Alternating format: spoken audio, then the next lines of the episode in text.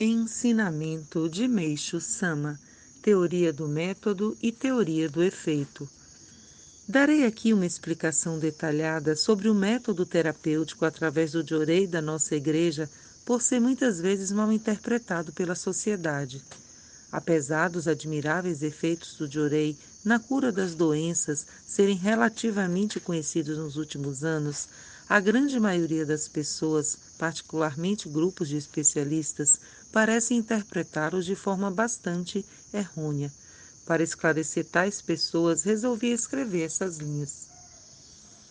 Ouvindo as críticas feitas ao Diorei, não encontro uma só referência a que seus resultados sejam inferiores aos da medicina.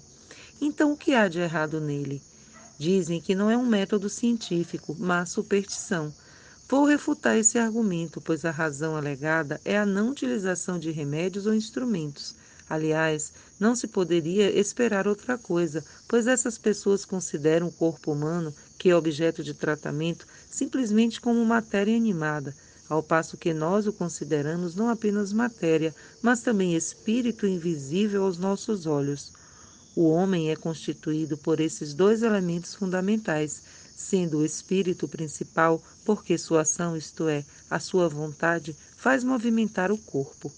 Trata-se, portanto, da diferença entre a interpretação materialista e a interpretação espiritualista, ou, em outras palavras, da diferença entre a matéria precede ao espírito e o espírito precede a matéria.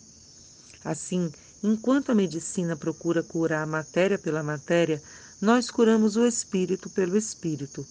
Se quiséssemos decidir qual dessas duas concepções é a certa e qual é a errada, a chave para uma solução correta seria termos por, base os resultados reais. Esse é o método infalível.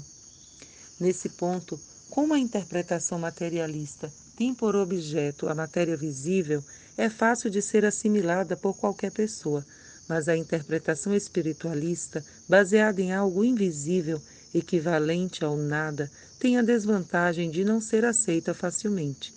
Valendo-se disso, as pessoas costumam fazer críticas, baseando-se apenas no método, sem se referirem aos seus méritos ou resultados. Na realidade, porém, apenas com a palma da mão conseguimos notáveis resultados na cura das doenças, os quais não foram possíveis com a utilização de diversos tipos de remédios e instrumentos.